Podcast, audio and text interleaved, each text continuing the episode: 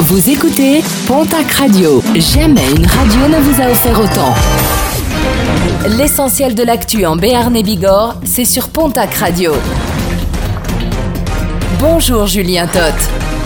Bienvenue à vous. Direction la case tribunal pour un palois de 28 ans. Dans la nuit de dimanche à lundi, il aurait refusé de se soumettre à un contrôle routier sur l'avenue de Montardon à Pau.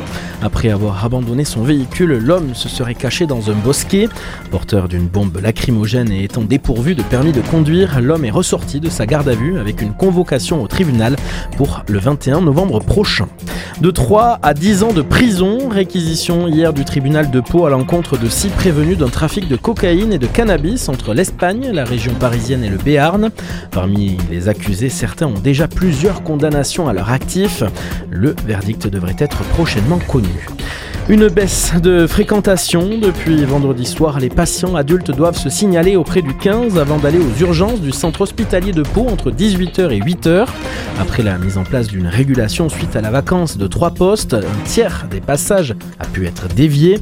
Un niveau d'activité plus acceptable d'après les équipes de l'hôpital qui se confiaient hier à nos confrères de la République des Pyrénées. La CGT inquiète de ce mode dégradé appelle toutefois un rassemblement demain jeudi à 10h. Rendez-vous devant les urgences du CHU de Pau pour demander notamment plus de personnel urgentiste la nuit.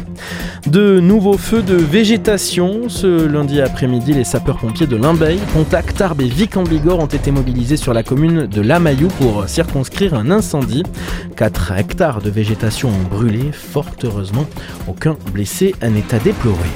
Et puis consommer local pendant 3 mois, tel est l'engagement pris par 50 foyers de la communauté d'agglomération Tarbes-Lourdes-Pau. Objectif valoriser les productions locales et réduire les émissions à gaz à effet de serre. Un guide réalisé par le CPIE, le Centre permanent d'initiative pour l'environnement de Tarbes, permettra aux familles de se rendre sur les points de vente accessibles. Les foyers contribueront également au référencement de nouveaux points de vente dans ce guide du CPIE.